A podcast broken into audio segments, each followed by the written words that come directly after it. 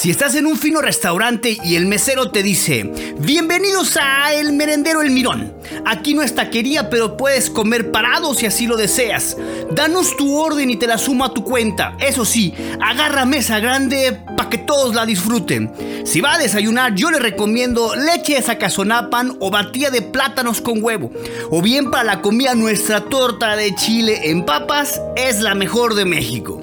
Pero si tiene un apetito feroz, le puedo ofrecer chorizo en salsa para su hoyo, piernas al hombro, ostiones en su centro, un salpicón de espalda o un cóctel de jugo de langosta. Espere, desconfíe. Ese mesero te está albureando. Yo soy Eduardo Valdés y esto es la anatomía del albur, una tradición tan arraigada en el mexicano como en Chile mismo. Desde las 10 ya no hay donde parar el coche. Y un ruletero que lo quiera uno llevar. Llegar al centro, atravesarlo es un desmoche. Un hormiguero no tiene tanto animal. Los almacenes y las tiendas son alarde. Si te pregunto, ¿quiénes serían para ti los máximos exponentes del cine nacional mexicano? ¿Qué nombres se te vienen a la mente? Pedro Infante, María Félix, Dolores del Río, Jorge Negrete, Pedro Armendáriz, Joaquín Pardavé, Blanca Estela Pavón, Katy Jurado. A ver, algo más millennial. Luis Gerardo Méndez, Marty Gareda, Omar Chaparro, algún derbez, el que sea, o Gael García. Pero en medio del cine artístico y del comercial hay una etapa crucial del cine nacional, que si bien fue mm, desdeñado por muchos críticos y por muchas buenas conciencias mexicanas, representa una parte fundamental de la cultura contemporánea mexicana. Además yo necesito recapitalizarme, necesito lana, porque ahí donde ves yo antes era rico de a madre. ¿A poco? No más que, hijo, no veas que me gasté la feria. Una parte, la neta, me la gasté parrandas, desmadre, viejas, pedo. ¿Y la otra parte? No, es así, me la gasté a lo pendejo. Nos referimos al poético y no siempre bien logrado cine del albur, que contaba con figuras como Rafael Inclán, Carmencita Salinas, Alfonso Sayas, Luis de Alba, César Bono, Sasha Montenegro, José René Ruiz Martínez, mejor conocido como Tuntún, Alberto Rojas el Caballo, entre otros, muchos otros.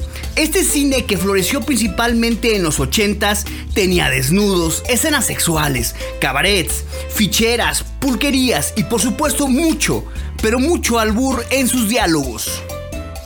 Ah, si te vas a ir, me saludas a Chupo. ¿Qué chupo? Lo que quieras. Te lo advierto. Hijo de Xochimilco. Por definición, el albur es un juego de palabras donde las participaciones intercambian un diálogo con connotación sexual. En este esgrima literario gana cuando alguno de los participantes se queda sin argumentos, es decir, hipotéticamente fue sometido sexualmente por su contrincante. No se conoce una fecha exacta de su nacimiento, pero se cree que desde la época colonial era usado por los mineros del área de Pachuca en el estado de Hidalgo. Pero a finales del siglo XIX se empezó a oír en forma generalizada en la región central de México, sobre todo entre la población de escasos recursos, quienes desarrollaron ciertas reglas informales de las cuales la más básica es, como ya dijimos, evitar que el contrario pueda contestar a lo que le dijimos. Yair Farru. Arriba el tiburón, hoy ganamos un saludo a la familia Ledesma. ¿Ledesma Madas? Ya perdiste. El albur tenía una reina y parece ser que no dejó heredera que continúe con su legado. Permítame un segundo para nombrarla. El 13 de abril del 2019, el albur tuvo un día negro. Doña Lourdes Ruiz, la reina del albur, quien también se encargaba de dar cursos, falleció debido a causas naturales. La comerciante que se hizo famosa por ganar el campeonato de albures de esta icónica zona de la Ciudad de México falleció en el barrio amado donde nació, creció y vivió toda su vida. Lourdes dedicó su vida y carrera a la difusión de la cultura popular del barrio Bravo de Tepito, un lugar estigmatizado y discriminado por pertenecer a la clase más baja de la capital, así como por los mitos en torno a su seguridad y por ser la meca de la piratería y el comercio ilegal. Ella se dio a conocer en 1997, cuando se realizó el primer concurso de albur. Trompos contra Pirinolas, en donde se coronó como campeona entre todas las personas de Tepito que participaron. Imagínense ese duelo de pesos pesados. Pero la buena noticia es que Lourdes Ruiz dejó un legado. Un libro en donde tanto hombres como mujeres podrán aprender este delicado arte del albur. El título de la publicación es Cada que te veo, palpito, editado por Grijalvo y en verdad se los recomendamos.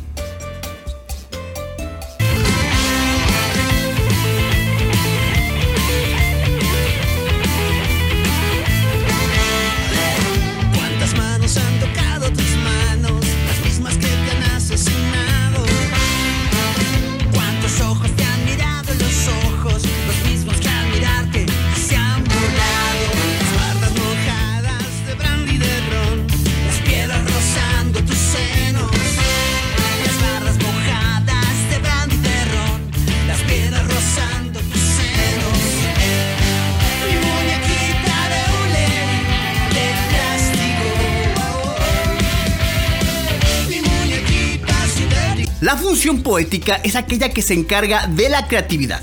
Es decir, aquella que no solo comunica mensajes planos, sino que por otro lado busca provocar reacciones emocionales en el interlocutor, como la risa, la ira, tristeza, suspenso.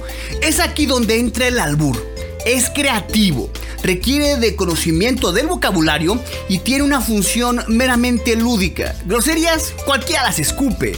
El albur busca ser fino e imperceptible. Este esgrima gramatical es donde se separan los hombres de los caballeros, las mujeres de las damas.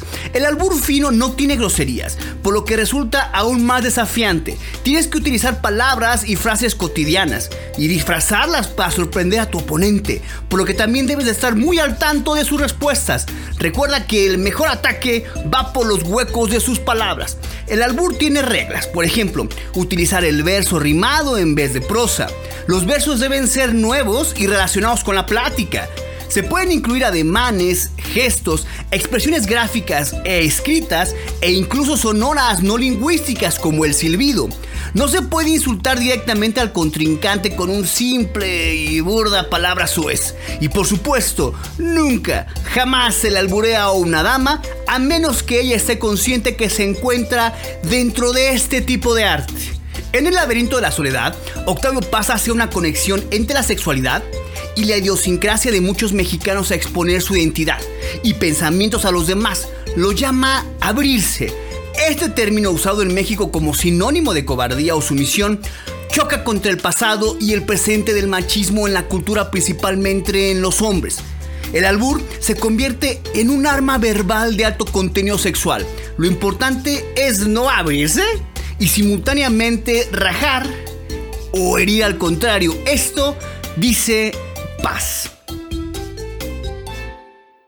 Yo soy Eduardo Valdés, quien les agradece que nos haya acompañado a este viaje lingüístico que nace en lo más profundo de un México desunido, más polarizado que nunca, desigual como siempre, con carencias, pero siempre dispuesto a soltar una gran y sincera carcajada.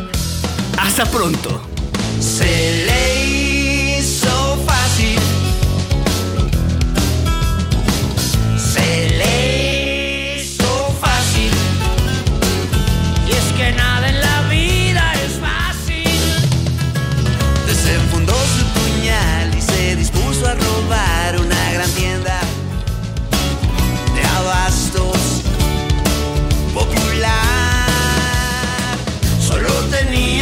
17